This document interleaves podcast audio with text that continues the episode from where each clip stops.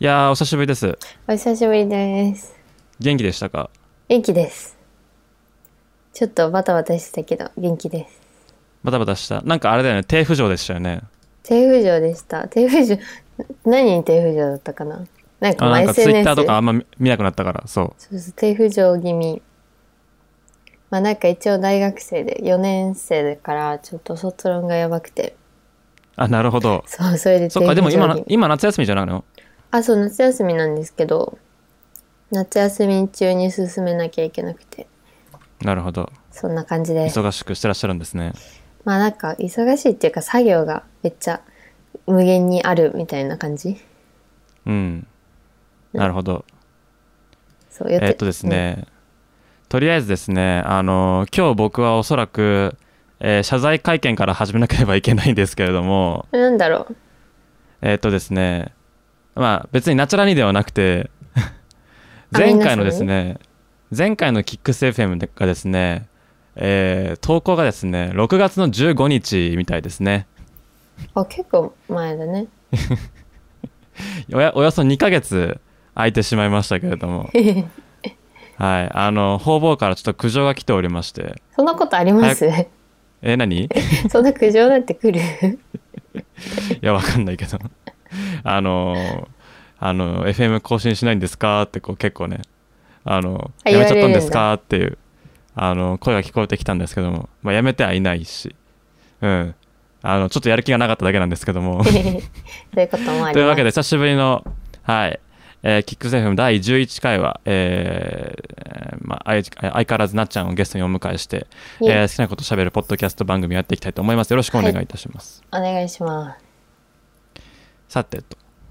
なんかさこの前あのこれ名前出しても大丈夫かなあと P とかできるえ、いいよ大丈夫よあまあ、でもまあ、P しなくてもいいかもしれないけどあの、この前あ共通の知り合いの山下くんって子がいて、はい、いま山す下くんね。にあ山下くあんっ。たんですけどまあ、山下くんは P 入れなくていいでしょあだよねやっぱり まあそう山下くんになんかこのえいやあのー今村さんのえ FM 出てたよあラジオ出てたよねって言われてなんか最初き、聞いたんだけど長すぎてやめたって言われて あなんか最長す低ぎでするねのかなと思って、ちょあっと今日いやどうします僕短いとう思うけどなあそうなんだ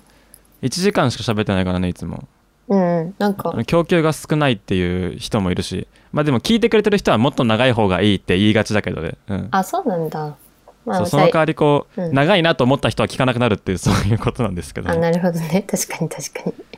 うん、間違いないかもそれうんまあ僕も FM ないとちょっとなんか聞くもんなくて寂しいので録音したいなと思いつつねちょっとバタバタしておりましたこの数ヶ月間お疲れ様ですいえいえなんさかてねうあれなんだっけタピタピオカランドとか言ってたしねあタピオカランドの話しよう タピオカランド、見た めっちゃ気に なるタピオカランドそうだこれはナチャラと話した方がいいネタだなあ行きましょうでタピオカランド噂の話題のタピオカランドああのすごいっていう噂のそうまだやってんのか な、えどうなんだろうねなんかでもなんか一なんかあれですよねこうなんか期間限定みたいなそうだよね感じのなんかイベントですよねあれ東京タピオカランドってあのじゃあ知らない人のために言っとくとなんか原宿にそのタピオカをテーマにしたアミューズメントパークかっこはてな過去ハテナが結構できましたよっていうんでなんかこうちょっと話題になったんですよなんか両津勘吉がなんか作りそうななんかこうなんだろうねあのイベントだなみたいなことを言われたりとかねでえっ、とこれが結構物議を醸しておりましてうんなんかまあ始まる前から物議かもしてたけどねあ本当にそうなのなんかロゴがパクリだとかロゴ、はいなんなんだポポスターとかメインビジュアルのクオリティがえぐいとかなんかそういううん。いや、今ね、今、そのタピオカランドのね、あの、ホームページ、ランディングページを見てるんですけどね、なんかなかなかひどい出来でね。う なんか私も今調べてみたら9月16日までやってるみたいですね。あ、そんなやってんのようやるな。ね大丈夫かなあの、リンクとかとところどころ死んでるし。嘘うんすごいなっていう感じですけども誰がやってんだろあうとあの写真の画質が悪いっていうねそうなんですよそれとかも結構話題になっててうん、ねそうでなんだろうなまあ割と割と残念感があるということですよねまあ簡単に言うとねそう割と残念感があってなんかこうツイッター上でもカート的にこう割とこう話題になってたんですけれどもそうあのいつもなんかつるんでるなんかブロガー連中とちょっとなんかお盆お盆なんかネタ探そうぜみたいななんか一個バズるネタちょっと取りに行こうぜみたいな感じでいろいろ考えたんですけど特に何も浮かばずタピオカ行くかっつってこう半分やけくそでタピオカランドに突入したというのがこ う、まあ、ことの経緯なんですよね。そうそう見た動画そうでまあ行ってみたら案外とあのー案外とというかまああの事前のこう情報通りでしたね、うん、そのインターネット上で言われているようなことは大体真実でしたね、う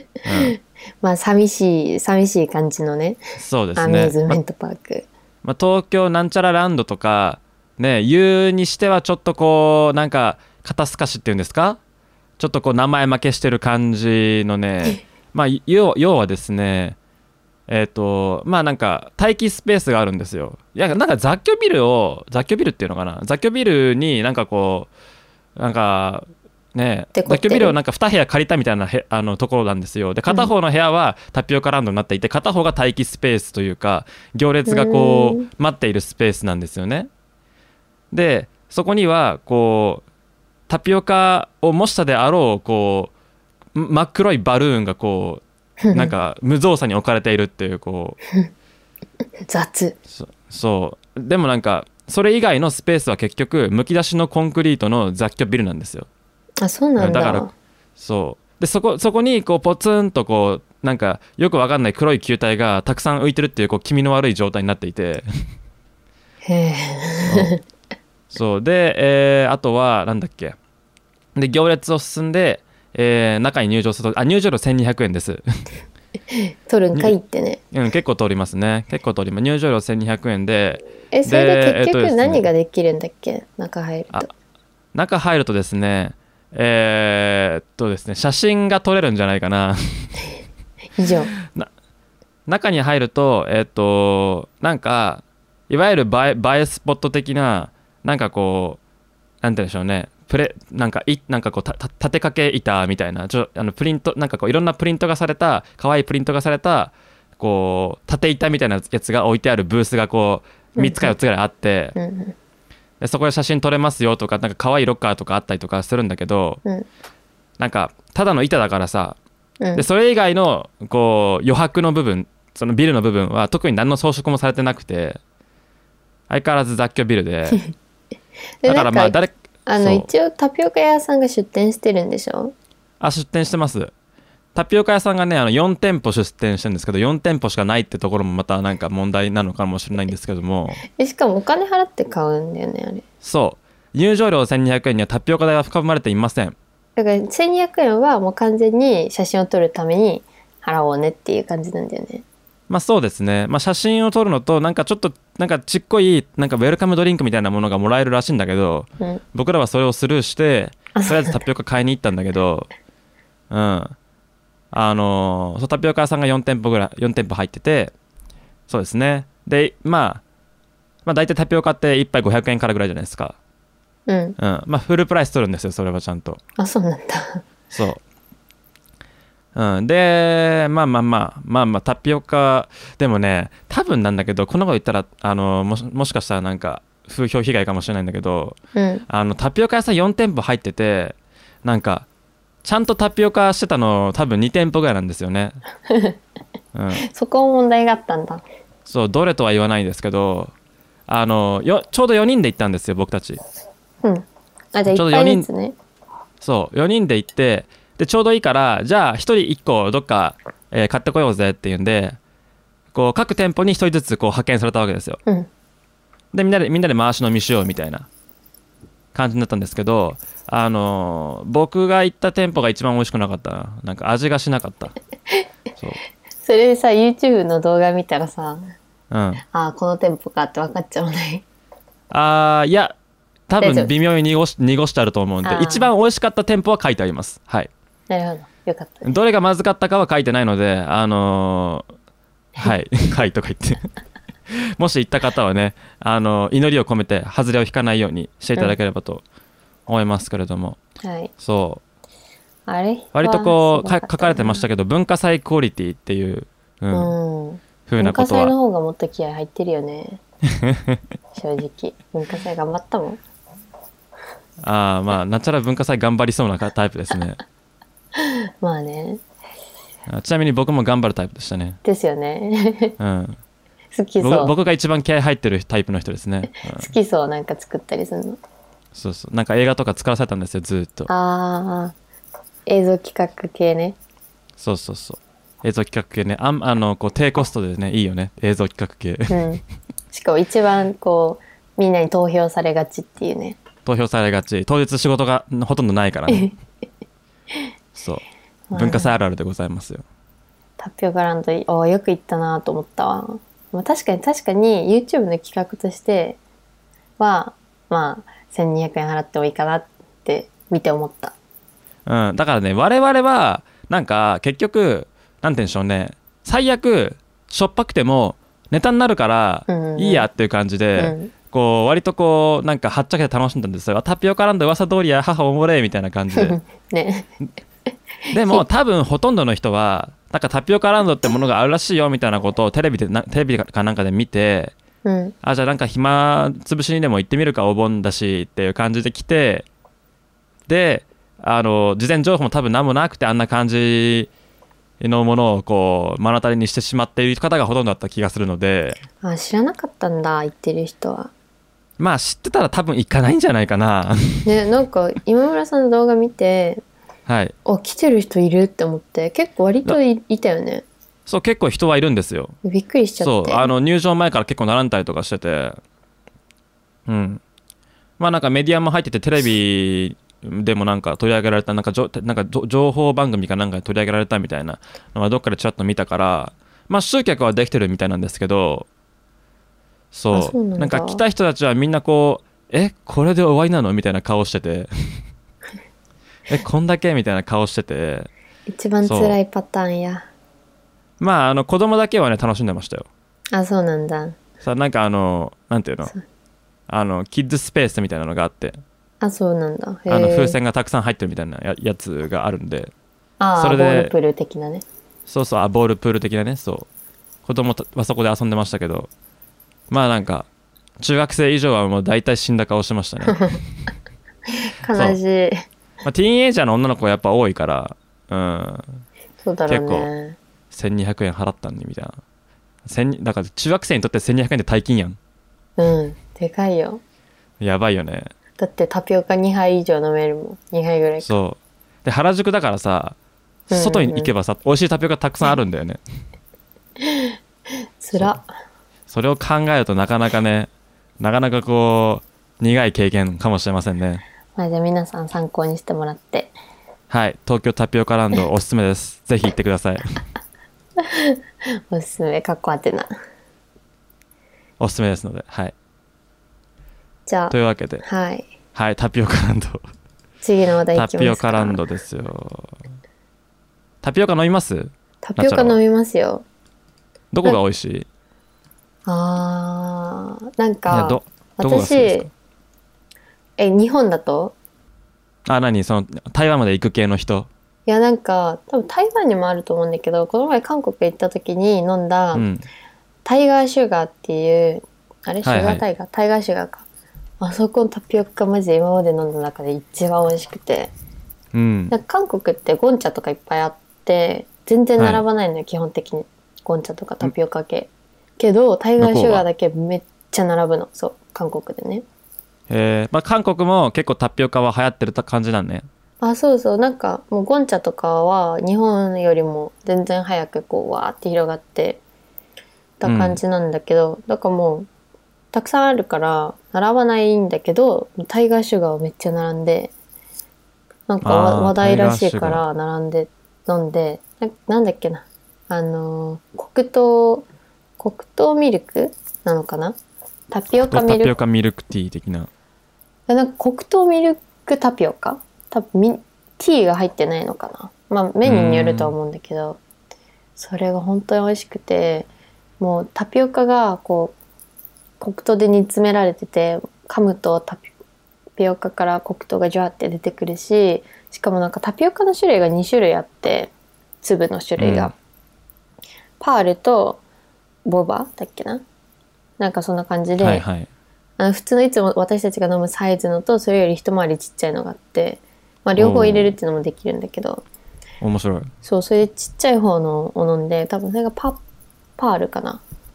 もうもうすごい楽しいもう太い太いストローで飲むからちっちゃい方の頼むといっぱいパパパパパパって口の中に入ってきてそれがね、えー、美味しそ一押しでしたまあ日本でも飲みますけどねタイガーシュガーは多分日本まだ来てないんでうそうタイガーシュガーないですねないですよね日本に日本にまだないんだまあそっかあとこれはまたねでうん何渋谷にあるなんだっけななんか19って書いてあるあのーどこら辺って言えばいいんだなんかアウトバックアウトバックだっけあのステーキ屋さんの近くらへんあのダイソーの近くらへんうんにある19って書いてある19っていうのかなお店そこのタピオカも結構好きです、なんか黒糖が美味しいとこが好き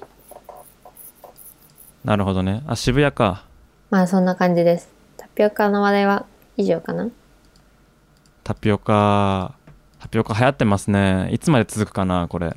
なんかタピオカランドが出てきたことがなんかこう終わりの始まりみた いな見方もありますけどね確かにむしろ終わりの始まりを助長した感じが確かにまあみんまなだこう続く気もするけどなそうなんかでもタピオカランドはこうタピオカに対するこう洗脳を解くためのこうアンチテーゼ的なイベントとして捉えると非常に面白いっていうこう確かに 目を覚ませってお前ら目を覚ませってお前らタピオカに踊らされてるぞっていうこうなんかそういうアンチテーゼとしても取れなくもないっていう、まあ、そんな意図は絶対ないと思いますけど、うんないでしょうね、はい、ないでしょうねまあなんか流行りが廃れても、昔からある純粋炭とかその辺は残りそうな気まが、あ、カルチャーとしてはもう残りそうですよねね一般的なこ多分店舗数が店舗数っていうかあのちょっとしたお店は潰れていくっていう感じにう、うん、なるんでしょうね、でしょうねいやーあの僕ん家の近くも下北なんですけど、はいああいっのぱいありそう、そうもう日々ね日々タピオカ屋が乱立してる、うん、すごいねもうまたできたのってぐらいにタピオカ屋ばっかり本当にちょっとテナント空いたらまたタピオカですも んうんうちの最寄りもそういう感じ、不動産屋がこの前タピオカ屋さんになった場所さえあればタピオカ売るっていうねまあなんか儲かるんでしょうねそうですねやんないんですか僕ですかはいああでもいいかもしれませんねキックスタピオカキックタタピピオカちょっとタピオカで一儲けしますかはいまあいいや そろそろなんか変な話になってきたのでやめましょうはい。 じゃあ、どうしますか何話そうか。ライオンキングそう、ライオンキングね、もう見ましたまだ見てないあ、ほんと、じゃあネタバレはなしで。てかまあもちろんネタバレはなしだけど、ネタバレネタバレなしっていうか何ネタバレなしにする意味あんのかなライオンキングって まあ確かにね、まあ、うん。ネタは全部バレてる気がするけどね まあそうね、基本的にはね。基本的にはもうメインのストーリー。ほとんど。もうね、私もともとライオンキングめっちゃ好きで、まあミュージカルのライオンキングすごい見に行くんだけど、あ、ま音楽何もミュージ好きカルの方ってことあそうまあそうあもともと原作はアニメーション映画の方だけど、まあ、そこかうらんミュージカルも、まあ、ブロードウェイとか劇団四季とかでやってて、うんまあ、それが超好きでもうとりあえずね精神的に病んだらライオンキングを見に行くっていうなんか薬みたいですねそうもう本当にあちっぽけだ自分ちっぽけだと思って元気になれるんですけど、なるほどまあとりあえず、まあ、ブロードウェイの「ライオンキング」はもう全ての人に一回見てほしいぐらい本当に半端なくもう私がこの世で一番好きな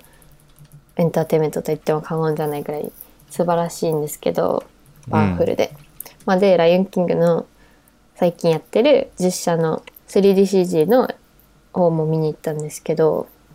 すごかったなんかもうえこれが CG なのっていうめちゃくちゃリアこルれあでれフル CG ですよねフル CG でなんかまああまだ見に行ってないんだったらあのワンシーンだけワンカットだけ実写ショットがあるらしくてへえそうあの監督あのその「ライオンキング」の映画の監督のインスタグラムでここだけ実写実写のショットだよっていうのが載ってるんだけど、まあまだ見てなかったら、そうどこが実写か探しながら見たらいいかもしれないけどまあそれ以外はもう全部フル CG でうんだからその生えてる草とか岩とかそういうものも CG なんだけどめちゃくちゃリアルでこんなことできるようになったら何でもできちゃうなっていうすうん本当にすごかったです 3DCG が。だし、まあ、音楽もすごい良かったしもともとまあ「ライオンキング」鉄板ですからね鉄板ですからねとか言ってまあねうん外な外さないよね。うん、まあ、は外しようがないですよね外しようがないというか うんでもなん普及の名か作すぎて。そうなんかここまでうん、なんかリリアルっぽいこう CG に寄せてきたっていうのはなんかどうなんですか実際見てみてあなんか最初はもうえこのリアルなライオンが人間の言葉喋ってんの大丈夫かなってちょっと思ってこれちょっと拒否反応出たら嫌だなと思ってたけど全然そんなことはなくてうんまあでもちょっと日本語で見たらどうかわかんないけど字幕で見たんですけどはいそこにはねなんなんかね違和感というか嫌な感じはしなかったしなんかその、うん映画でかつ 3DCG リアルな 3DCG だからこそできるこう細かい繊細な表現だったりとかリアルな表現みたいなとこをまあうん多分、まあうまく生かそうとしててだから、まあ、むしろそれはそれでいい良かったっていう感想ですね。あー結構なんかデフォルメされてないキャラクターえだからそうそうそうなんていうのこう表情とかなんかこうなんていうのリアクションの幅ってつけづらいんじゃないかなとか思うんだけどそれはねあるそこはねあー多分リアルなことを多分優先しててうんだから表情とかも、まあ、ライオンの表情だしまあでもある程度多分こ誇張はしてるんだろうけどまあ幅は狭いなっていうのは思ったけどああじゃはいでもなんかリアルなものだからまあそそれでそうだよねっていう風な受け取り方はした自分は。うんまあでもちょっと一個思まあったでのは、もなんかあそれうんなそそれそれそれなりに表情は動いたりはするわけかあそうそうそうそううんまあでもなんか笑ったりとかはねやっぱりあんまりうん難しいよねっていうのとなるあほとどなんかもともとのキャラクターたちがすごいこうキャラが立ってるキャラクターなんていうの個性の強いキャラクターで多う分んもともとの、うん、と動物モデルにした動物よりもこうかなりいろいろ誇張されてんだけどそこがまあリアルになってるからインパクトキャラクターのインパクトがちょっと薄れたなっていうのはあったかな。ああうん、どうかまあそそっかまあでもどうなんでしょうね「ライオンキング」なんてみんなストーリー分かった上で見てるみたいなところあるのかな、うんうーん、どうなんだろうね。私はもう完全に、あ、このセリフみたいなもうレベル で見ちゃったから。あでも分かりますあれだよけど僕も「ライオンキング」めっちゃ見たからあ、本当うん結構ね、あのね、あ、細かいとかわかんないけど、あの、うん有名なというか、あの、象徴的なセリフは結構そのままだし、なんか声のトーンとかも結構、こうオリジナルに近い感じで興奮する。なるほどアニメ版とかに寄せていってる感じの演出があるわけですねうん、ていうかまあなんだろうね、インスパイアされてるのかな。うんまあ、そんな感じですごい良かったです。なるほ どまあ受け取り方は人それぞれなんで自己責任ですけど、自己責任まあまあまあまあそん私なんはです好きごないこ良とか言えっばいいたいいんですよ すごい良か「っライオたンキンし、グうん、なんか 3DCG 映画のこう歴史をちょっと一歩また塗り替えたなっていう感じ出しましたうん見に行ってほしいなんかやっぱ調子悪いですねちょっとなんか音ね調子悪いね切れちゃうねうんまあまあまあまあギリギリできそうだからやりましょうはい録音できてるのかな録音は多分大丈夫だからじゃあ聞こえてるふりしてそう僕らの会話よりも多分アーカイブの方がなんか会話っぽくなってるはずですうんうん面白いそじゃあまあそんな感じかなまああとなるねほなんか見に行ったら「ライオンキング」についてちょっとウィキペディアとか見てみたら結構ね裏話とかあとなんかパクリ疑惑の話とか、そういう話がねあって面白いから見に行ったら調べるといいですよ。なんかあのあれね手塚治虫の「ライオン大帝」ん違うジャングル大帝ジャングル大帝ねそうジャングル大帝のパクリだって言われてるんうだああいやそれ僕のとこにも回ってきましたねけどあーなんか記事がね、あったよねエントリーが。あれなかなかおおすげえと思ったけど僕もなかなか、そうジャングル大帝のこう何カットとか演出とか丸々使ってるところも結構あってなるほどなとか思いながら、キャラクター構成もめっちゃ似てるしそう手塚治虫すげえって感じだけどねえそう手塚治虫すげえと思った「火の鳥」もう一回読み直そうってまあパクパクリはねまあいろいろありますけどパクられる側はすごいってだけですからねうん、まあねそうだね、うんまあそんな感じです、ジャングル大帝がだからもう結構だからそうライオンキングが出るずっと前なんですよね、そうそうそう60年代とかなのかなうん、ねアメリカでも割とこうなうん、うん放アメ送されリてるカでは知らないけどうんそうそうそうなんかちょっと上の世代の人たちにとってはこう当たり前らしいですよねあそうなんあのだこうライオンキングはジャングル大帝のパクリであるっていうのはあそうなんだ、えー私はね調べるまで知らなくていや僕も知らなくてあそうなんだと思いながらジャングル大帝を見たことあったんだけどそうへえって言われてみればねそうてか細かく見たらマジでそうだよね結構そのなんでしょうねあの「ライオンキング」の結構かキキーになるようなというか割とこう店店店に来ているうんこうなんでしょうね演出とかカットとかは結構まるまるジャングル大帝みたいうんなね そう感じがあっておーやっとるなーっていう感じだようねん、 でもまあそれでもやっぱり、まあ、手塚さんも本当にすごいけどディズニーもすごいしディズニーだからあの「ライオンキング」が作れたっていうことはあるとは思うけ ねどね。 うん、 まあ別にその辺はそうねっていう感じだけどねまあうんパックリは良くないけどもうまあでも「ライオンキング」の方が IP としては圧倒的に成功しましたねそうですねまあディズニーですからねそうですねなんかアニメーション映画の中であ違うこれ日本の話かちょっとこれなしでまあウィキペディア見たらすごいってことがわかるっていうのを言おうとしたけど、まあすごいですよねあのー僕この間あのースパイダーマン見たんですけどおおホームカミングスパホームカミングじゃまああ良かったんほうですけじゃああれかどファーフロうムんホームか、あそっちだですねホームカミングはあの1個前ですねね、間違えちゃったファーフロムホーム見に行ったんですけど見てないトムあのトム・ホランド良かったんですけ どうんあのディズニーとなんかソニーが今揉めてこうんううんソニーが、結局ソニーがスパイダーマンの版権を持ってるわけなんですけど、うんうんそうですそうよなねんかそうなんかそこ揉めて、えー揉めててえっ、とそのマーベルから、えースパイダーマンを外すっていう話があるみたいなんですよね。あそうなんだなんそかうさ、まだあのーあれアベンジャーズの時はソニーにもお金払ってんのかななのかで特別に出演させてるらしいけどねあそうなんだ。うん、まあそうトム・ホランドの「ファー・フロム・ホーム」とか、うん、よかったホームカホームカミングとかあの辺あの辺は良かったからマーベルでやってほしいなと思ったりしてるんだけどうんそうソニーソニーが作るソニーが作るスパイダー マンあんまり評判良くないしうん あそうなんだそうまあまあって感じでまあ、で昔の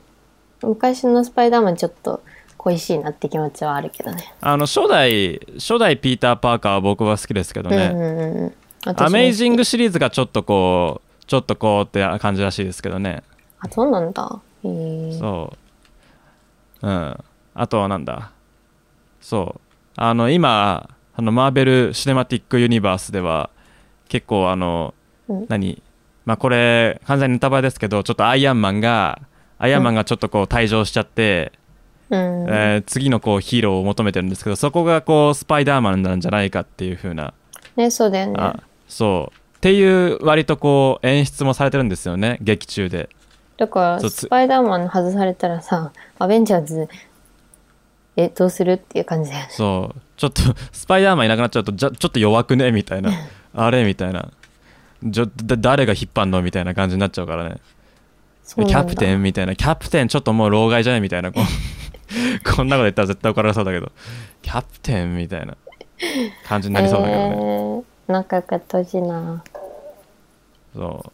そうだからちょっとソニーソニーさんにはねちょっとマーベルからスパイダーマンを奪わないでほしいと思ったりするんだけども多分ね、あの多分ねとか言っちゃって 完全に完全にもうなんか憶測なんですけどはい。なんかスパイダーバースがちょっと当たったからうん若干調子乗ってんのかなとかソニー調子乗ってんぞって。そう俺らもできんじゃんみたいな俺らもスパイダーマン作れんじゃんっつってちょっとちょっとマーベルに貸しとったけどちょっとやめよっかみたいな ねまあなくはないだろうな。いやあれよかー、った。わかんないけど。、わかんないけどね。まあでもうんあれはね、まあ制作の人がめっちゃ優秀だったっていうことなんじゃないですかね。あ、かもしれないですね。ねえもう一回スパイダーバース作ろうとしたら大変だぞ。いや、す大変ですよ。うん本当に。なるほど。ちょっと見ないとな。でももう映画館でやってないよね。パワフロムホームって多分。ファーフロムホームは終わっちゃったんじゃないかな、多分。じゃあちょっとネットフリとかで出るのを待ちます。そうですね。スパイダーマンは一応、ネットフリには出るっぽいから。ねそうだよね。うん。待ちます。そう、その辺大人のなんかゴニョゴニョでいろいろあるみたいですけど。あそうなんだ。 今村さんの出してる話題もなんか話しましょうよ。どれがいいですかえあのさダン筋トレのあのアニメダンベル何キロ持てるあそれそれそれそれ書いてあるけどあれ気になってます見てないんだけどはい。ネットフリックスだっけあれも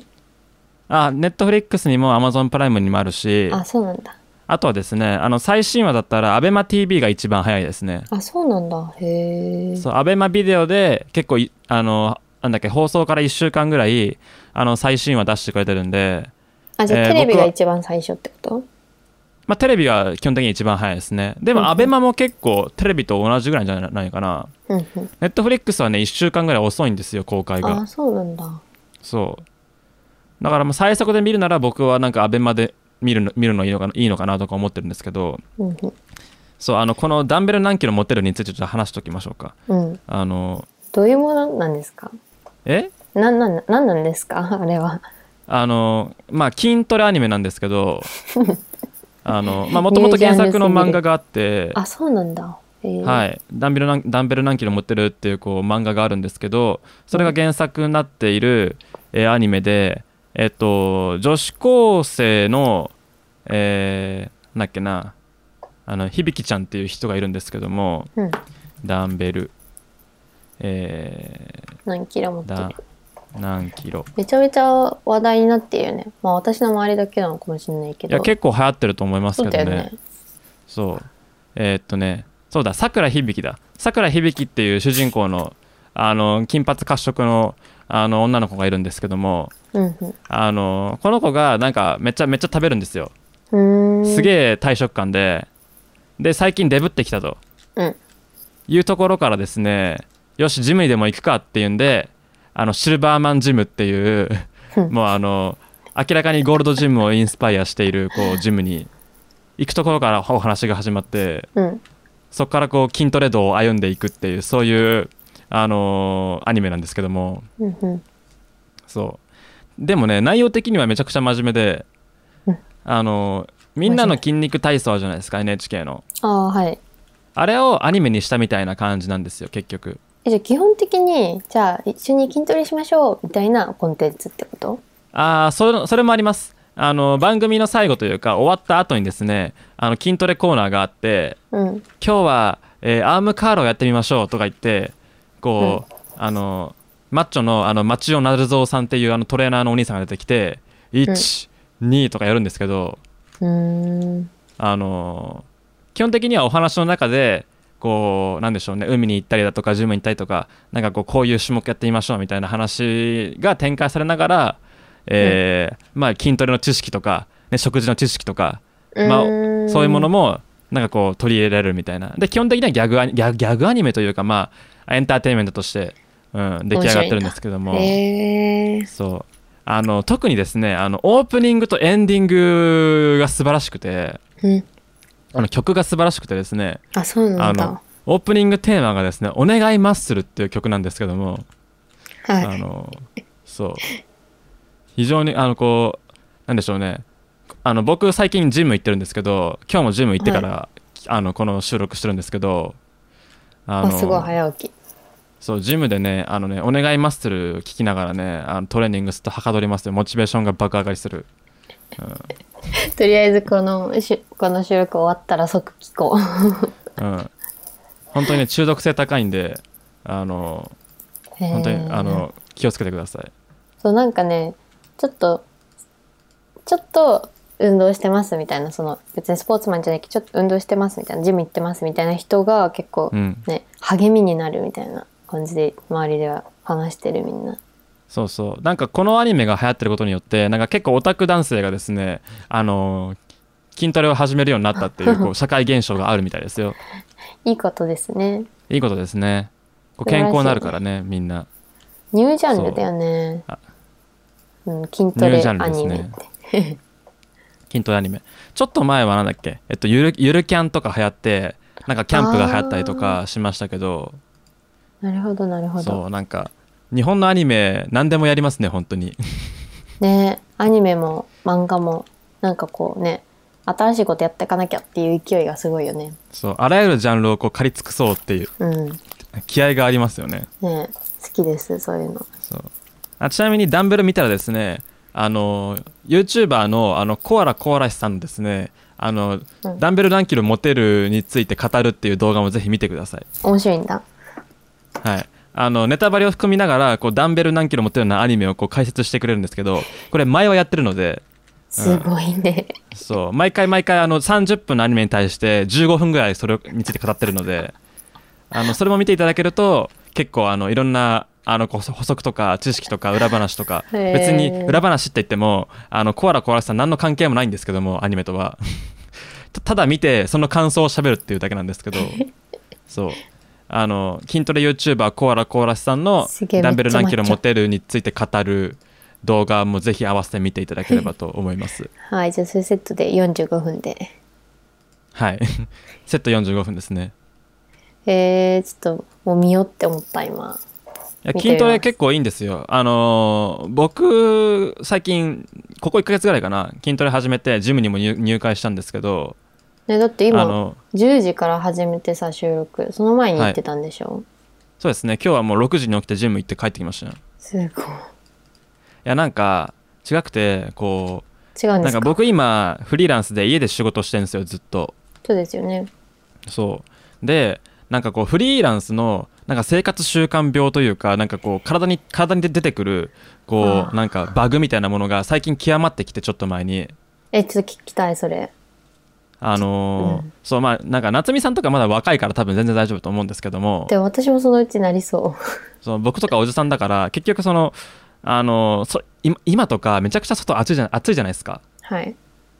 そうで熱中症にももう怖いからっつんでどんどん出不症になっていってで、うん仕事も家だから家から全然出ないとうんで一日中デスクワークしてるとうんいう感じになってくるともう肩とか腰とか首とかもう本当にとんでもないことになってくるわけですよねあこう凝ってきて運動不足が半端ないとあでちょっと前はその散歩にソリューションを求めてたんですよ僕はあもう私もそうですよとりあえず徒歩で移動するみたいそう30分ぐらい歩こうみたいな感じで意味もなく家から出たりしたんだしてたんですけどなんか散歩じゃだんだんこう効かなくなってき てでこう姿勢もどんどん悪悪くなってくるからっていうんで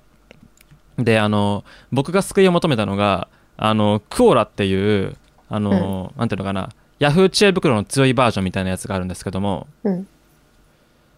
あの質問実名制の質問プラットフォームなんですよねクオラっていうのが。へえ実名制なんだそうでそこには結構有名人とかなんかこう割とこうスペック高い人たちがたくさん集まってて質の高い情報がわんさかあるんで僕最近めちゃくちゃ見てるんですけどうんあのそこで、えっと、クオラの、えっと、中の人のあー中の人でエンジニアの、えっと、ケン江島さんって人がいるんですけども、うんその人の書くあの筋トレエントリーがですねこうすごすぎてそれを読みまくってあ筋トレと食事について学んでいたらあ筋トレ最強だなってこうだんだん洗脳され始めていいこといいことそうあの例えば筋トレすると姿勢が良くなって、えー肩こり腰痛改善されますとか、えーなんでしょうね呼吸があー呼吸器呼吸機能がこう改善しますとかあとあの姿勢が良くなってうんうんこうんう呼吸が良くなると今度はこうなんでしょうね精神疾患の予防にもなるしそうあ寝つきも良くなるしそうでいいことしかないと、まダイエット効果もあると悪いことはないよねうん、で体が大きくなって自信も持つと自信も落ち着くという感じでいいことしかないからみんな筋トレやろうっていうそういう筋トレプロパガンダをこうフルーフしている人なんですけどもそのケンエイジマさんがそう僕もママとそれにハマってあーじゃあちょっと筋トレやってみっかみたいなちょっと騙されてやややんよと思ってえっと次の日にジムに入会してですそごのい日からそうまあ最低でも2日に1回、ううんん、ほぼ毎日もう朝起きたら飯食ってそのままジムに行くっていう生活を始めたんですけどもすごいそう。いやーね、いやー素晴らしいっすよ。違いますもう次の日か違ったいや、次の日か、あのね、最初の1週間ぐらいは正直辛いっす。う。うんーんあ、めんどいなーとか思いながら、でもこれはもう行くって決めたから行くしかねえと思って、うんそう、行き続けて、で、だんだんこう、慣れてくるわけですよ。で、メニューも分かってきて、うんで、自分がやるべきトレーニングもだんだん固まってきて、うんあと、プロテイン買いました。はい。おおそれもうねそれあれだね道をズブッ と行った感じですねだいぶね、そう。結局、あの、筋トレだけじゃ良くないと、食事も大事だと。うんいうことでですね、あのあの低糖質とあの高タンパク な食事を心がけてねあと鶏胸ばっか食ってるんですけどいそれもうムキムキになるわすぐやなんかでそう最近動画作ってたらコメントでなんかちょっと体がっしりしてきましたとかのがコメント来るんですよおおとか思ってえ初めてどれぐらいでしたっけえーっと3週間ぐらいかな今のところすごいねまあでもそ毎うちょっ日やってたらねそうでそのなんかプロパガンダの言う通り姿勢は良くな,、良くなるしうんあの肩こり腰痛改善されるし寝つきは良くなるしでなんかこう最近毎日が楽しいんですよねえー、いいなあそうそんなこともあって今ねあの5日連続で動画投稿しちゃしちゃってるっていうそういう非常にいえーい、すごいなんかねそうサイクルが出来上がっていてねあ筋トレすげえとか思思ったりしてますえなんかあのそういう動画あげないんですか えーまだちょっとあのね実はねこれやり始めるときうんやり始めて気づいた気づいたんですけどあの筋トレ動画って YouTube では超レッドオーシャンなんですよあそうなんだそうあの YouTube で筋トレって入れて入れていただくとですねもう山のようにえ動画出てきますんであそうなんだ筋トレとかか筋肉っていただく入れていただくとねもう専門の YouTuber さんが、まあ、5人10人普通にいるんで、えーうん、なんかさでもさあのしご存知かわかんないけど「のがのがチャンネルあのがチャンネルの腹筋ですか」あれはさなんかすごいバズってたじゃんあの腹筋バズってましたね、なんだっけ1週間腹筋してみたみたいな1ヶ月かな、はい、なんかああいう動画需要ありそうだなと思ったんですけどえでもあののがチャンネルの腹筋めちゃくちゃきついからねあそうなんだ毎日2分で腹筋割るの大変だから本当にで割れてたよね1ヶ月でいやすごいですよ、うんまあのがチャンネルもすごいですけどこの動画もなかなかすごいですけどねへえうんえでも今村さんも毎日行ってるっていうだけですごいと思うけどないやいやあの僕はもうあのぐうたらなんでこうあダメだと思って生活リズムから直していかないとと思って偉いもうなんか朝朝起きてこうダラダラするのも嫌だなと思ってとりあえずこうジムに行くっていう予定を作ってしまうことでなんかこう生活リズムをこうどうにかこう整えようとしているところある偉いめっちゃ偉いそれは最近そんな感じですちなみにさ筋トレウェイトトレーニングしてんだよねジムでそうですねあのそれ有酸素運動はしませんああのランニンググとかバイクなとんかかはさ私も前ジム契約してたんだけどあの、まず機材の使い方わかんないしなんかあー間違った使い方すると筋肉痛めちゃうじゃん怖って思って、うんランニングしか結は局いやんなかったんだけど、そそういうのってあーどうしてるんですかあーえっとですねえー僕は結構あでもあのまあ僕もにわかの知識なんですけどもうんえっと、フリーウェイトならとりあえずビッグ3っていうのをやれっていうふうに言うあの書いてあるんですよいろんなとこでうんうんでビッグ3ってな何かっていうとえデッドリフトとえーなんだあーえっ、とデッドリフトと、えースクワットとベンチプレスなんですようーん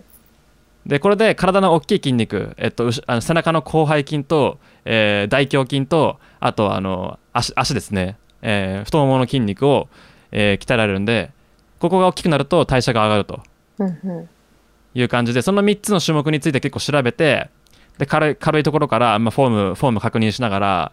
あのやっていって10回3セットを、あー毎回やるっていう風にしてましたねしてますね僕はあじゃあ今普通にインターネットで調べるとそういう情報出てくるんですねあ結構出てきますけど、うん、ただまあ変なものも多いからねそう YouTube 結構有料,、そうなんだね有料ですよ、うん、なるほどね確かに YouTube 見たらあこうやって機材も使えばいいんだとか分かりやすそうですねそうベンチプレスやりがやり方とかやると YouTube で顔出しでちゃんとやってる、あのー動画とかは結構しっかりしてますけど Google の上の方に出てくる、あのー記事は本当何の役にも立たないんで、うん、サプリとうんってか感おじすすめされちゃいそう最後そうそうそうそんな感じあでもなんか一番最初はなんか普通にあのマシンやればいいっていう風に言いますよねあそうなんだそうマシン起動決まってるから結局押すだけでいいとか引くだけでいいっていううんうんうんやつなんでなんかそう10回3セットできる重さにして、えーやるだけみたいな、うんうんうんうん、感じ言いますけどねえー、ちょっとまあ卒論終わったら考えよう かなもう本当に不健康だなっていうのはもう実感してるんでちょっとあそうなんですか不健康なんですかもう不健康ですよだって運動してないし好きなもの食べてて、すごいもうなんか4時とかぐらいまで作業しちゃうんで寝るのもああれだしダーメあですね僕と似てますねはい筋トレおすすめです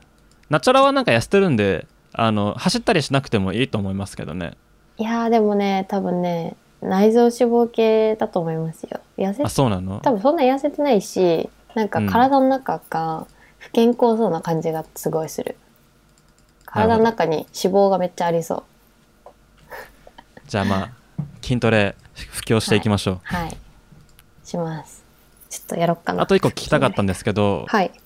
あの MacBookPro あそうあでもね何かあったんですかえっとねいつ買ったかっていうとね割とちょっと前なんですけどうん半年はいかないぐらいかな、うん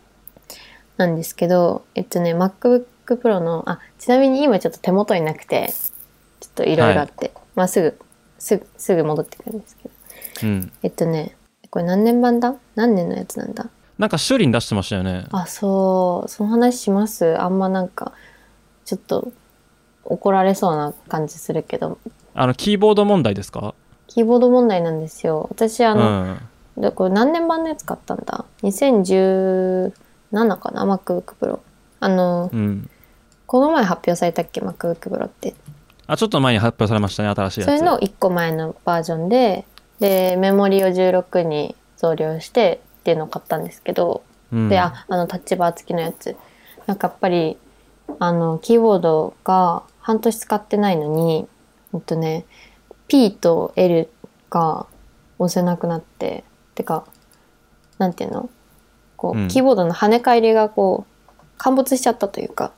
あ戻ってこないそう、だから、まあ、P は押せてるんだけど、こうやって普通に、あの、ブラインドタッチしてると、P 押した気持ちがしなくて不安になっちゃって、なんかうもう、ん P と L 押せないかプリーズ押せないみたい ななんですけどプリーズそれ押せでないそう修理に行ったらまあ自分のは、あの無償修理対象のモデルだからだからもともと壊れるってもう公式に言われてるちょっとおい直せよっていう感じのあれなんであじゃあリコールの対象対対象ではああっそたうんでリすコールねの対象なんで持ってったんですようんでまあ多分無償公開になると思いますって言われたんだけど工場に送ってその診断みたいなのしてそしたらメールが来てあのなんだっけな液体濡れの跡が見つかったので無料じうわゃ交換できませんって言われてうわ出たそれそうでも私水没させたこともないし割と丁寧に使ってたんでうんなんかお茶こぼしたとかそういうことも一切なくてファッと思ってめっちゃ抗議したんですよ。うんけどまあなんか10万かかるって言われてあら諦めましたねしかもなんかもうその間パソコン使えないじゃないですかはいなのでなんかちょっとじゃあ各所に確認しますのであと3日ほど待ってくださいとか言われて結局無理ですってなってうんい2週間ぐらい使えなかったかなもう最初からさ修理出さなきゃよかったとも思ったしてかまず壊れるようなものを販売するなっていう ちょっとねもうい Windows, や Windows の UI になれるようにしよっかなとか思っちゃったぐらい辛かったんですよ、いだから私やーのでも、うん本当に近頃の MacBook はマジでそういう話多くてそうですよねはいまああの僕も以前水濡れでなんだっけあの修理あのあの突っ張られたことあるあるんですけどあそうなんだまあそれは完全に僕が水濡れさせたさせてることに記憶があったんで、まあ、あ何も言えなかったんですけど そうでもまあなんかそこだけ直したいのに水濡れしてるからなんかできませんってちょっとなんかあれだよねそうなのでこねれ納得私が納得いかないよねその発見された水濡れの跡とキーボードの故障に関連性があるのかどうかを証明してほしいって言ったんですよ。うんそこに関連性があったら、まあ、納得するしないんだったらこじつけじゃないですかって言ってせやもなともと壊れる機種なのになんか別の部分でそういうことがあってなんかお金かかりますっていうのはおかしくないですかって言ってけど結局そこはちょっと証明できなくてなんかしようがありませんって言われてねえちょっと水にしてないしノーっつってね、で私の予想が多分私割と手汗確保なんですけどうん手汗の手汗の後なんじゃないかっていうあーいやでもさなんかそれもおかしな話で、そもそもリコール対象になってるはずでしょそのなんか機種ってうんそううんそれ納得いかないよねそうなんですよ。だって明らかにさ私のさ「え水濡れした記憶ないのにちょっと水濡れしてる」って言われてそのそれが原因である可能性とリコール対象だから壊れるっていう可能性さ絶対さ後者の方が高いじゃないですか。うんなんかっていうかあねれだよねもともと壊れていたものが壊れたことに対する責任を負う必要はないよねそうなんだよね。うん変なそうな話んだよね。いやそうねかもう確認も何もなくさ交換してくれって感じだよね。うんアップルさんそういうとこあるんだよね最近ねそうなんですよ。そうなんかねせこいんだよそういうとこなんかやっぱり多分リコールが多すぎていかにその無償での修理を減らすかっていうことをやってるんじゃないかって思うぐらいまあ、担当者の人にあれあれじゃない KPI があるんじゃないかな何パーセント減らしなさいみたいなこねあるんだろうねう、うん、あるのかいやどうーかわかんないけど まあそういう感じですごい胸くそ悪かったですなんいかやーだからさなんかこういう話なんか結構うなんか MacBook に関しては結構こういう話が出てきて、まあ、今年、なんかキーボードも含めてなんか結構そのテこ入れが入ってこうモデルが新しくなるみたいなまあ噂もあるんですけどもそうなんかでもさ新しく発表されたモデルも発表されて即リコール対象のリストに入ったらしいねうん、そうなんですよね。だから今年、だから三だから4月ぐらいかな、ちょっと前に出た新しいモデルも、まあ結構もうそもそもあのなんかキーボードダメだっていう話みたいなんで、ねそうななんそので辺をねダメなキーボードで売るのかねそ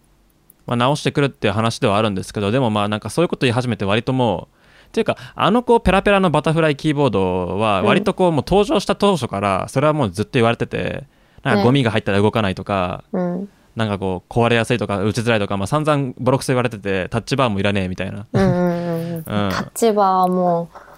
うもう立場いらないですよいらないし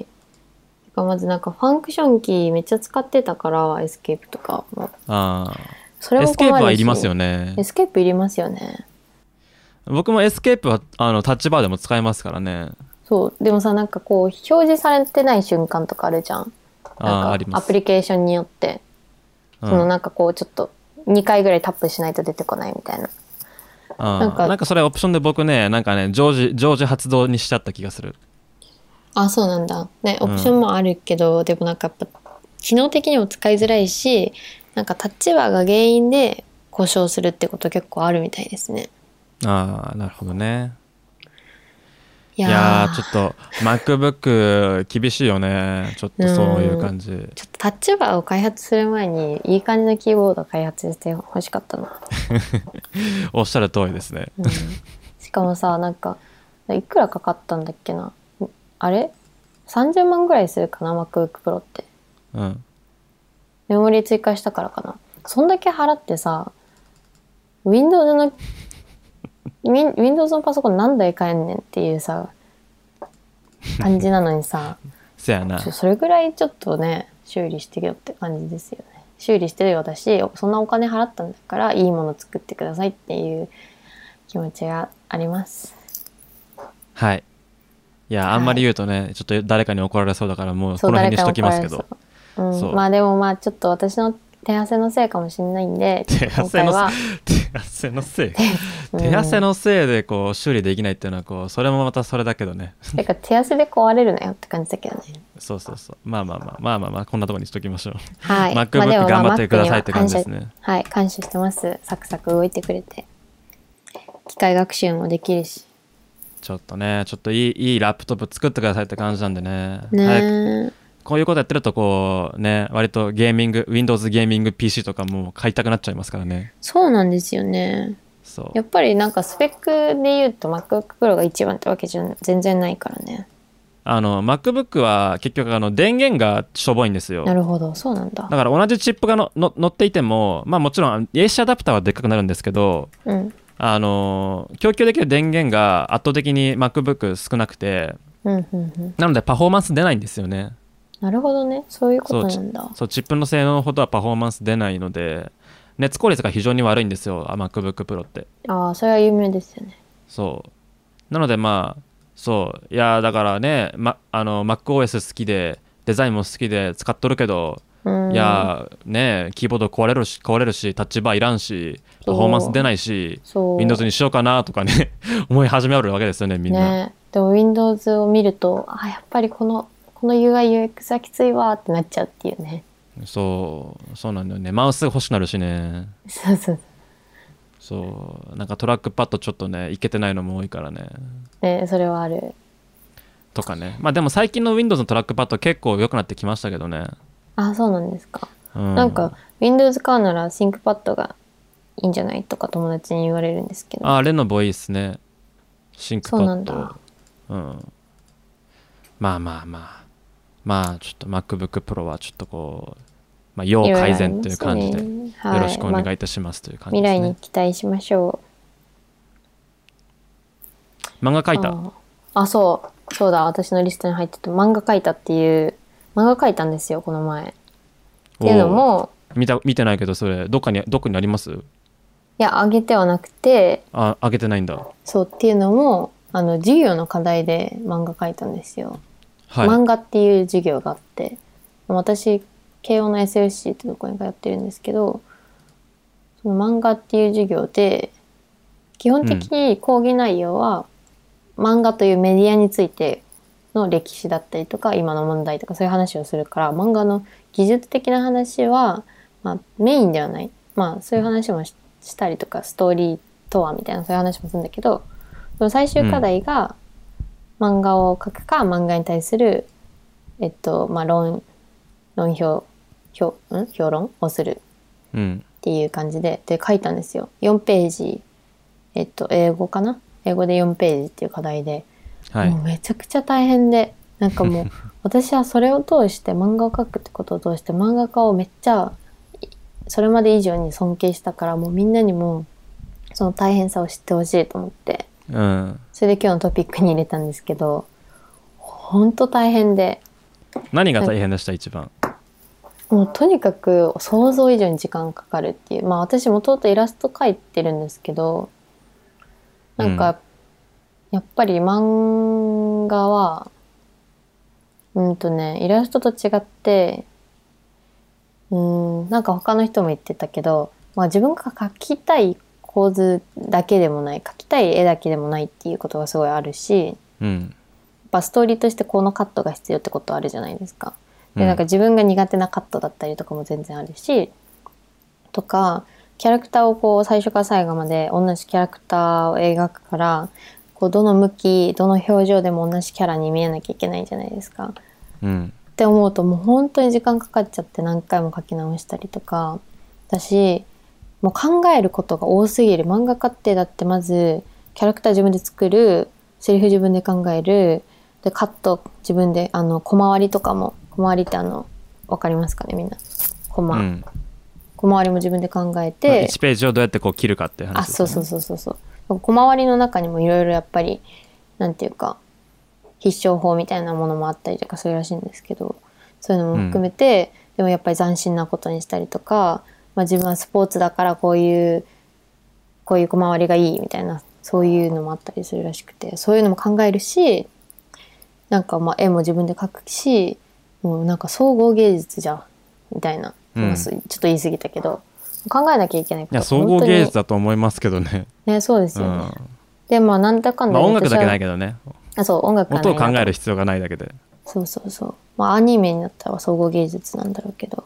うん、でも、漫画家のすごいところって、基本的に編集との二人三脚だけど、もう自分で全部考えるっていうところうんがすごい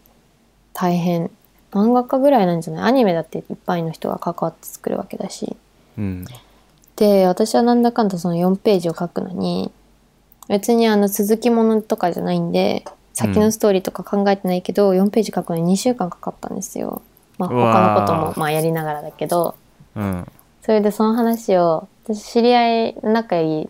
先輩に漫画家の人方がいてなんかヤングジャンプで連載されてたりとかおー単行本出したりとかも普通に結構人気な漫画家さんなんだけどその話をして「本当に大変でした」って言ったら「え分かってくれた」とか言って喜んでたんだ けど彼女にはしたら「4ページどれぐらいで書けるんですか?」って言ったら「まあ書こうと思ったら1日で書けるね」って言われてうん「ふわー」ってなって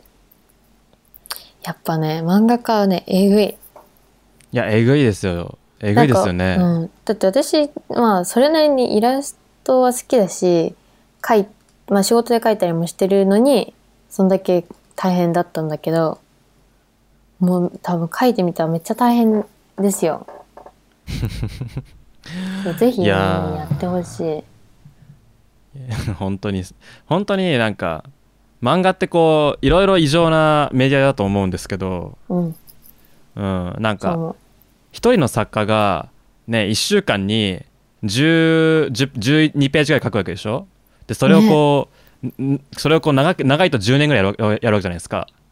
気違いだよねだって毎週締め切りあんだよ。そうですごいよだから結局その基本的にアシスタントとか編集がいていていたとしてもこう作品というかその1個のタイトルをこう、責任を持つの責任を持ってこう、ね、ストーリーかうんらうんキうんャラ,、キャラからライアウトからやネーム切るのってけ結局作家自身じゃないですかうん、だからこうマルチタスクであることとこうなんかこう非常になんかこう多忙であるというか作業量がめちゃくちゃ多いっていう、多能であり多忙みたいなとこありますよね。そう神じゃないと書けないあれは。そうでそういう漫画っていうあるある種異常なメディアがこれだけ氾濫してる日本という環境も異常ですよね。すごいねそうそれで私がその時漫画を描いた時に、まあ、一番驚いたのがえっとね30人40人ぐらいの授業なんだけどうん、なんか中間発表の時に、まあ、どういうものを書くかを発表してくださいってまだ書いてなくていいわけどういうものを書くか発表してくださいっていう時に、うんなんかちょっと考えてたらもう大体できちゃいましたみたいなんでパッて見せたら「え何これプロ?」みたいな人が普通になんか34人ぐらいいて。へえ。なん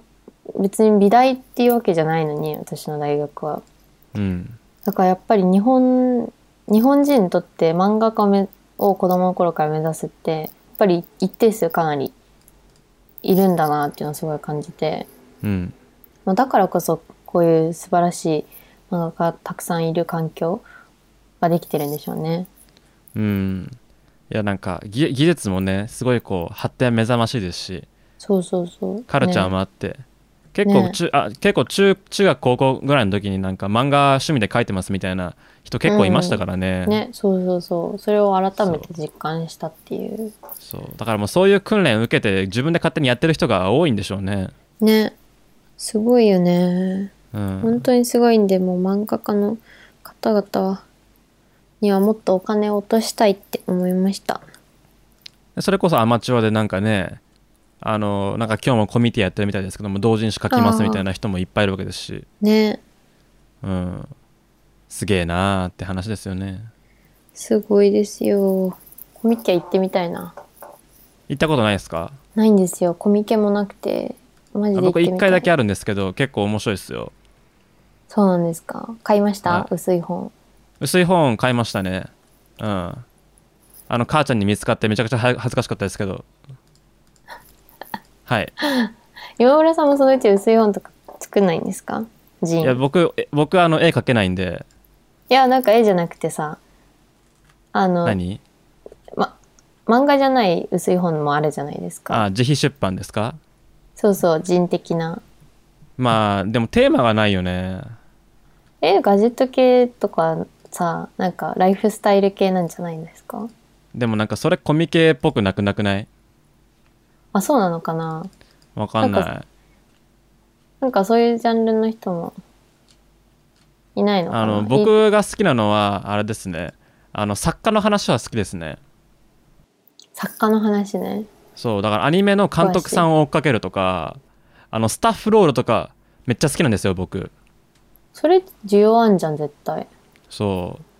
あの僕好きな監督何人かいるんですけど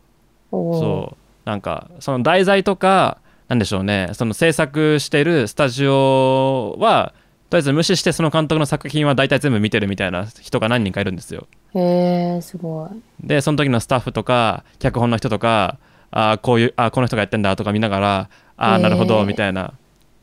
見てだこの監督の癖とじゃあこの作品がいい悪いにないい悪いになったこう理由とかその辺をこう探るのが結構好きそれすごいですね。あアニメですか基本的に。あーアニメとあと映画もやりますね結構へえ、えーそれめっちゃ、その話はもうなんか、それだけでまるっと聞きたいね。あーすごいですね。まあちょっとじじゃあ次回用意してきますその辺 うんはい。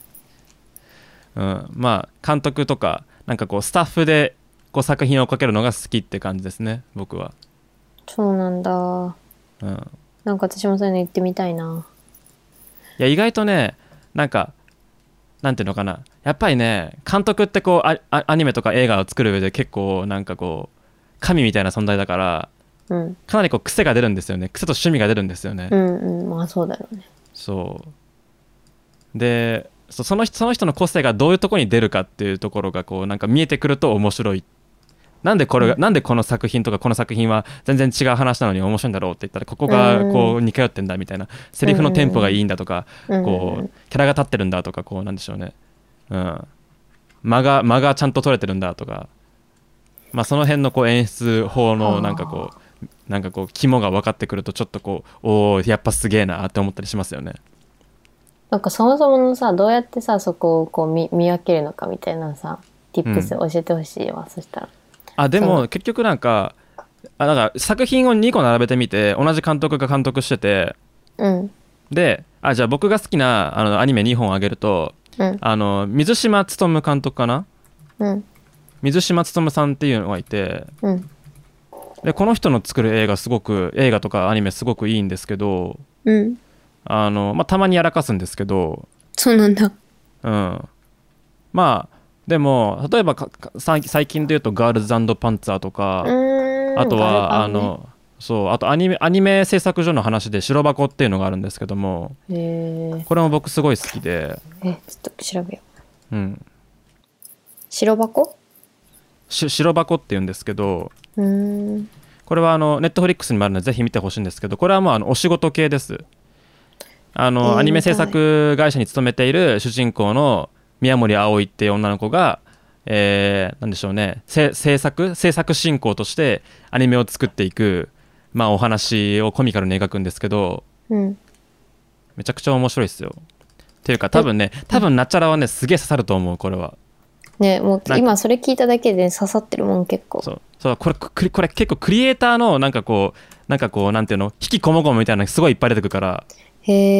え、うん、すごい刺さりますよこれあちょっと見あーまみすたいな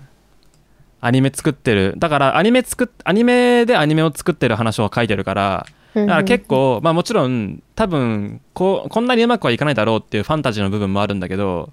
ただこう実際に業界の人が苦労していることとか、こう葛藤していることとか抱えている問題みたいなものを、まあ、ちゃんと映していたりする場面も多いので、うんうんうんあの結構ねこう味わい深いんですけどで水島努さんのは話に戻るとうんあのガルパンも白箱もあのすげえ面白いなと思って僕見てたんですよで、なんで面白いのかなってこうずっと考えたんですよ、うんなんでこなんでこんな面白いのかなと思ってで僕あの白箱の DVD ボックス全部買ったんですねおおで DVD ボックス全部買ってでえっとその中に冊子がついてるんですよなんかインタビューみたいなやつ、うんでその中でえっと白箱を作った PA ワークスの社長さんのなんかインタビューかなんかの中でうんそのえっと監督っていうのはアニメにあアニメに来る監督って基本的には演出を司ってるんですようんうんあのどういうカットだとか、えーどういうじゃあレイアウトでやるとか、うんえーそのセリフのこう長さとか、うんえーセリフのタイミングみたいなものを全部こう司る司る、まあ、ポジションなんですけど、うんえっと、一人一人じゃ一人じゃ全部できないので演出さんっていうのが別にいるんですね。うんで演出さんが演出さんと監督で、えー作業を分担しながらその辺の作業を全部やるらしいんですけど、うんあのー水島監督は演出から上がってきたりとかこう作家から上がってきたこうんうそういった、あのーなんていうのかな演出のシートっていうものを見た時にあのセリフを全部引き直すんですってへえセリフのタイミングを全部自分で引き直すんですってへえそうだからそれを聞いてからあーっとちょっと僕思ってそのガルパンも白箱もあすごい会話劇がそういえばめちゃくちゃ聞きやすくてなんか面白いなと思ったんですねだからこへえう音楽とかえー CG とか,、まあうんなんか演出のタイミングとか編集とかまあいろいろ面白いところはたくさんあるんですけどもそもそもキャラクターたちが普段からおしゃべりしているそのこうテンポテンポとテンポのいい小気味のいい会話というものを見てるのがすごくこうなんか面白いなっていうことをこうその時思って、はあみたいなるほどねこのテンポ感このセリフの切り方と間はあもしかしたら水島監督の力なのかなとか思ったりしたんですよね。はあなるほどそうやっぱりこそうういう会話がテンポよく進んでいくアニメってこうやっぱりこうだって気持ちいいよねなんかこう没入していけるんですごく、うんうんそこのタイミングの取り方とかなんかこう独特のこうリズムみたいなものがあるんだろうなっていうのがねちょっと見えてねすごくこうなんか腑に落ちた感じがありましたうんうんまあそこはあるだろうそこは重要だろうなっていうのは感じるけど確かに言われてみたらじゃあ監督ごとで見たら両方気持ちいいけどこう違うみたいなことはありそうですね。そうだから結構違うんですよね意外とこうなんかその辺を、まあ、雑にやるってわけじゃないんですけどもあんまり重視しないで、えーとまあ、絵で見せていくとかなんでしょうね、うん作作画作画で見せていくタイプのあの作品とかもたくさんあると思うんですけども、うんううんん、会話劇がすごく心地がいいっていうのは一つなんか大きなポイントかなっていうふうに思なっるたほっていう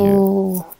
でそれはそのなんだその白箱のあの DVD ボックスについてきたブックレットの中にこう一文スッとそういうの全部引き直しますっていうのを見つけてああなるほどと思ったりしましたねへえ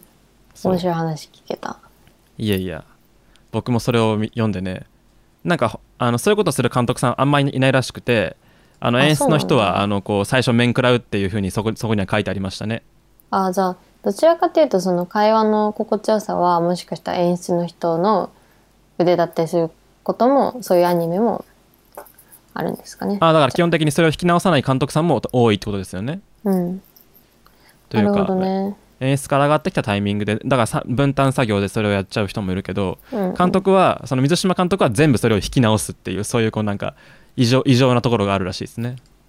いいですね。そういうの。なるほど。はい、なんか今日、今村さんアニメが好きなんだっていうあー僕結構こアとニにメ気好きづできすねま。した。うんまあ、映像作品全般僕好きですけどね、まあ、ストーリー性のある映像作品は大体全部好きです。ちょっと私もっとアニメ見たいなって、見なきゃなって思ってるんで、ちょっと今度おすすめを、とりあえず白箱見よ白箱は僕はもう10周ぐらいして ます。う。マジそう面白いんで。うん辛い時に見てください、本当に。励みになります。えー、じゃあちょっとすぐ見よ辛いのか。う。いや、まあちょっとえなんか。脱出ゲーム行ってきたんですちょっとか間に合わねえっていう。ああ卒あ、論ね、はい。うん。脱出ゲームって言った脱出ゲームって言った。あ、そう、脱出ゲームもこうちょっとリストに入れたけど、脱出ゲーム行ったんですよ、この前、人生で初めて。なんか、私最近クイズとかにハマってて、っていうか YouTube のクイズノックさんっているじゃんああクイズノック僕いつも見てますよ。めっちゃ見てて私、ちょめっちゃハマっちゃって最近。クイズノックめっちゃ面白いですよね。めっちゃ面白い。超好きで。てかもうクイズとかもともと好きだから、ボードゲームとかそういう知能を使う系うん。のエンタメ結構好きなんだけど、もうね、クイズノックの動画全部見見見ちゃ、う一気に見ちゃったんだけど、うん。まあ、なんかその影響でリアル脱出ゲーム自分絶対好きじゃないとか思ってうん。行ったんですよこの前初めて、はなんい。か、まあ、リアル脱出ゲームっていうのはあのスクラップっていう会社があの商標を取ってるんで、うん。まあ、もっと一般的に言うと何て言うんだろう脱出ゲームかな謎解きゲームとかうん。っていうんですけどそのまあなんか10人ぐらいの組まあそれもいろいろあるっぽいけど10人ぐらいで組組チーム作られてうん部。屋に閉じ込められてまず謎を探してその謎を解いてこういろいろあっちに行ったりこっちに行ったりこれをこうしてみたりとかそういうことしてアクションをして、まあ謎を解いて部屋から脱出するっていうゲームなんですけどマジで面白いから、あの行ってみてほしいけどね撮影は多分入れないと思うんだけどああ。人気なの。あ流行ってるっぽいねえ、あのーなっちゃんが行ったのは何なんですかそれはど、ど、どこの何に行ったんですかえっとね、私はね、スクラップって会社がやってる、えっと、アジト・オブ・スクラップ東新宿かなっていうところで、んん店舗っていうか建物である、えっと、2099年、ん ?2099 年からの脱出かなあ、2900、なんだっけな なんかそういう名前のやつ。まあ、調べたらすぐわかると思うんですけど、未来からの脱出みたいなテーマの、を参加して、なんあ、かね、 2099年からの脱出。これか。あ、そう、2099年からの脱出。謎のクオリティも高いし、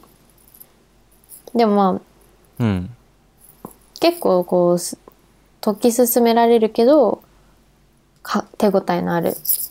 内容で、まあ私たちは、うんと、私友達と全員全部で4人で参加して、他6人知らない人だったんだけど、うん。私たち4人以外は全員結構めっちゃ経験者で、それでも、えギリギリ脱出失敗してもうあと1分みたいな感じでー、ななるんほかそど。のギリギリの難易度がかなり良かったですねえーでもまあなんか、あれですね。知らない人とグループ組まされて、こう、うまく、ま、ワークするもんですかあそれはね結構ねワークししますよあ、て本かなんか当。そんなにねそこまでねコミュニケーション取んなくてもいいというかあとりあえず謎がこういっぱい目の前に現れてくるから「えこれあれじゃないですかとかそれぐらいの会話しかしないというかあ。あ、そうなんだ。なんか個人そんな的こうなみん会話はしないはい。みんなでなんかする的な、こう、あれでも、そんなんないわけですね。あいやでもそれはするなんかみんなで声を合わせてこれを言うとかえなんかなんていうの無理しなくてもコミュニケーション取れるようになってる、ーなるほど。その辺は結構考えられてる構造なわけですね。うん多分考えられてるてかなんかすごい作り込まれてるなって感じを全体的に感じたいいですね。東新宿、軍艦。そうしかもなんかその建物がめっちゃボロくてもうこっから始まってるんだと思って古いビルをなんかエレベ抜ーターきでそう結構そのセットというかな内装もなんか割と手が込んだりするんですかあ、内装も手込んでますよ。おーすごい、すごいよ。なんか、あ、ここが扉になってんだ、みたいな感じ。ああなるほどねじゃあ本当にこう私ちょっと仕掛け仕掛け屋敷みたいな忍者屋敷的な感じにあなってたりするわけね、うんまあ、まあそこまで言ったらちょっと言い過ぎかもしれないけど、あ本当まあそういう要素はあるっていう感じかな。すごいいいです。おすすいめいで。ですすねそして私は謎解きとかクイズにめっちゃハマってるっていう。今村リさアんルも好脱出ゲームきそうだけど、そういうの。いや僕好きだけどね一緒に行ってくれる人がいないからさえ、なんかこの前の YouTube のメンバーとか行ったらすごい楽しそうだけど。ああの、あなあるほどのねタピオカのあねそ。れはありあり,、うんありえるかもしれないうんそれはちょっと面白そう、ちょっと誘ってみるわね。うん。次の動画ネタにうん。あ、でもね、そう、一個なんていうのが多分撮影 NG で。まあでしょうねうん。写真とかも撮っちゃいけないんだなんか携帯持ち込みダメででもでもなんか種類があってうんなんかねそれはへそのマンションの一室みたいな感じで部屋の中から脱出するタイプなんだけど、うんなんか街中であーまあ謎解きするタイプのもあってそれだとまあ撮影普通にできると思うし、なるほどねうんまあ、ネタバレ街中か禁止って言われてるのもあるかもしれないから、うん、ちょっと探してみないとあれですけど。うんそう街中でそのなんか最初にこうキットを渡されて